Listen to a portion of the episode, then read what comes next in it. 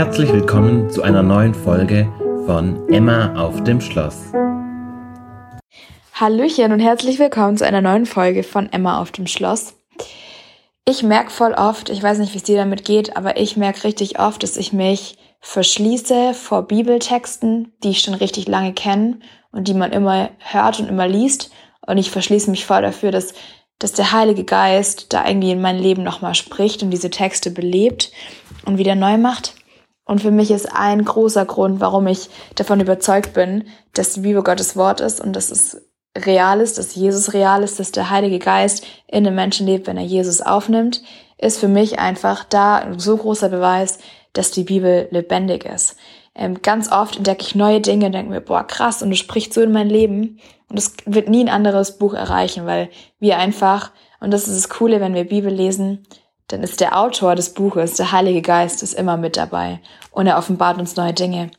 Und ich möchte euch heute mit reinnehmen, genau aus dem Grund, weil ich glaube, dass, dass wir zurückgehen müssen an die Texte, die wir schon kennen und dann nochmal neu rangehen und drüber beten und sagen, Heiliger Geist, zeig du mir, was du in diesen Text hineingelegt hast, was du mir damit sagen möchtest und lass mich mit, lass mich die Brille, die ich aufhab, wo ich mir denke, den Text kenne ich eh schon, lass mich die abziehen und lass mich Neues entdecken.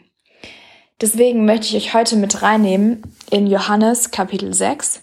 Das ist das einzige Wunder, also es ist ein Wunder, das Jesus tut, das einzige Wunder, das in allen vier Evangelien vorkommt. Das ist die Speisung der 5000. Absolute Jungschar und Kinderstunden und Teenkreis Geschichte. Ich möchte euch aber trotzdem gerne mit reinnehmen. Jesus ist zu der Zeit in Galiläa, als das Wunder passiert oder als er das Wunder tut und eine große Volksmenge hat sich um Jesus herum gelagert. Und jetzt ab Vers 5 steht, da nun Jesus die Augen erhob und sah, dass eine große Volksmenge zu ihm kam, sprach er zu Philippus, wo kaufen wir Brot, damit diese essen können? Das sagte er aber, um ihn auf die Probe zu stellen, denn er selbst wusste wohl, was er tun wollte.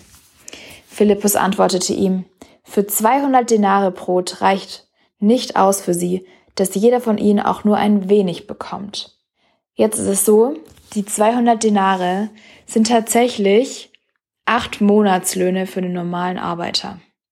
Acht Monatslöhne und man muss sich wirklich anschauen, hey, der Philippus sagt hier, die acht, Monat, acht Monatslöhne für einen normalen Arbeiter, die werden nicht mal ausreichen, dass alle von diesen Menschen, die sich da um Jesus gesammelt haben, auch nur ein wenig bekommen, geschweige denn überhaupt mal satt werden. Also eigentlich ist die ganze Sache absolut unmöglich, dass man wirklich diese Menschen, dass man die versorgen kann. Und dann ist ja auch die Frage, einmal ist es viel Geld, wo will man jetzt auf einmal so viel Geld herbekommen?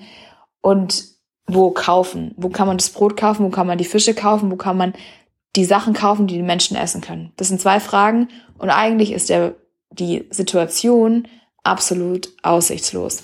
Keine Chance. Und jetzt ist aber so, dass dann ähm, ein Knabe kommt und dieser Junge, also der Knabe steht in meiner Übersetzung drin, der hat fünf Gerstenbrote und zwei Fische. Und die Geschichte kennen wir alle.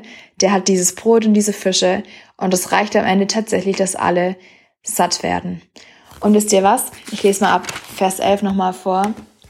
Und Jesus nahm die Brote, sagte Dank und teilte sie den Jüngern aus. Die Jünger aber denen, die sich gesetzt hatten, ebenso auch von den Fischen, so viel sie wollten. Und als sie gesättigt waren.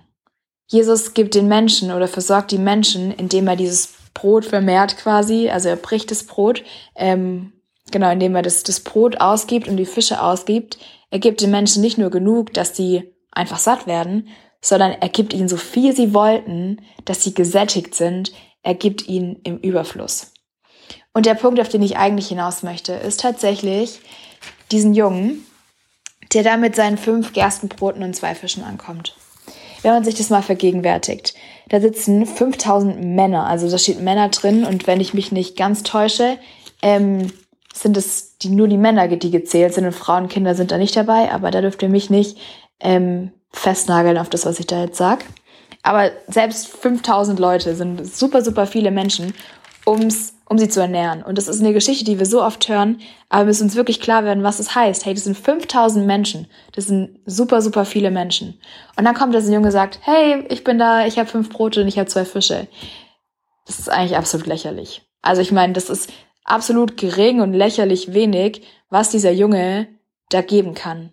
Aber Er hat die Bereitschaft, Jesus das zu geben, was er hat. Und es ist, ich finde, es ist so ein tiefes geistliches Bild auch auf unser Leben. Weil hätte der, hätte der Junge Jesus das nicht gegeben, was er hat, die fünf Brote und die zwei Fische, dann wäre nichts passiert. Also dann weiß ich nicht, vielleicht hätte Jesus es irgendwie anders geregelt, dass die Menschen Essen bekommen, aber gehen wir mal von dem aus, was da steht. Hätte er ihm das nicht gegeben, wäre nichts passiert. Und wenn wir Gott unsere Gaben, die Dinge, die wir können, auch wenn das, auch wenn du noch so klein von dir selbst denkst, ich kenne das so oft von mir, dass ich so klein von mir denk und dass ich so wenig kann und mir denkt, dass Gott nichts aus dem machen kann, ähm, was ich ihm irgendwie geben, geben möchte und geben kann und das, was ich bin. Aber es wird nichts passieren zu dem Zeitpunkt, wo wir das Gott nicht in und Jesus nicht in seine Hände legen. Gott wird dann Segen draus machen, wenn wir ihm das Kleine, was wir haben, wenn wir ihm das hinlegen. Egal, egal wie klein wir von uns denken und egal wie wenig wir ihm geben können. Da, wo Gott seinen Segen gibt, da wird Überfluss sein. Und nicht nur, dass wir gerade so durchkommen, gerade so gesättigt werden, sondern dass wir so viel essen können, wie wir wollen und dass wir gesättigt sind. Jesus verspricht uns ein Leben im Überfluss. Und ich spüre das ganz oft nicht, dass Jesus uns ein Leben im Überfluss verspricht und dass er uns Freude und Frieden ähm, verspricht im Überfluss. Und ich, in genau in solchen Momenten, wo wir das nicht spüren, und es passiert mir so oft, es ist so wichtig, dass wir zu Jesus damit gehen. Und dass wir zu ihm gehen und sagen, Jesus, ich lese es in der Bibel. Ich lese, dass du mir eigentlich Leben im Überfluss ver versprochen hast und mir schenken möchtest, aber ich spür's nicht. Dann geh damit zu Jesus. Lese in der Bibel, bete über Verheißungen, die Jesus in der Bibel gibt und lass von, lass, lass, lass für dich beten. Geh zu anderen Menschen, sprich mit anderen Menschen und lass dich auch ermutigen. Ich möchte dich ermutigen und möchte sagen, Jesus lässt dich nicht los, auch wenn du es gerade nicht spürst, auch wenn du denkst, du kannst ihm nichts geben ähm, du denkst klein von dir und wenn du gerade in Anfechtungen und Schwierigkeiten steckst und die auch kommen werden, dann ist es was, wo Gott immer davon weiß. Gott weiß immer davon und verfolgt auch einen Plan damit, wenn wir in, in Leid kommen, in Bedrängnis kommen, in Schwierigkeiten kommen. Und das ist ein richtig krasses Versprechen, das Jesus da gibt. Gott meint's gut mit dir. Und unsere Aufgabe ist nur, ihm das hinzugeben, was wir haben. Der Weg des Glaubens ist ein Weg der Abhängigkeit. Es ist ein Weg der Abhängigkeit, weil wir ohne Jesus nichts können und weil wir wissen, dass genau wie Jesus nicht nach seinem eigenen Willen gehandelt hat, sondern den Willen des Vaters getan hat. Und selbst Jesus hat ein Leben ähm, im Empfang gelebt. Er hat in Abhängigkeit zu Gott gelebt und in einem Empfang, dass er alles vom Vater bekommen hat. Genauso dürfen wir zu Gott hinrennen und sagen, Jesus, ich, Vater, ich kann es nicht ohne dich und ich brauche dich und ich wünsche mir, dass du mir das Leben im Überfluss gibst, das, das du versprochen hast.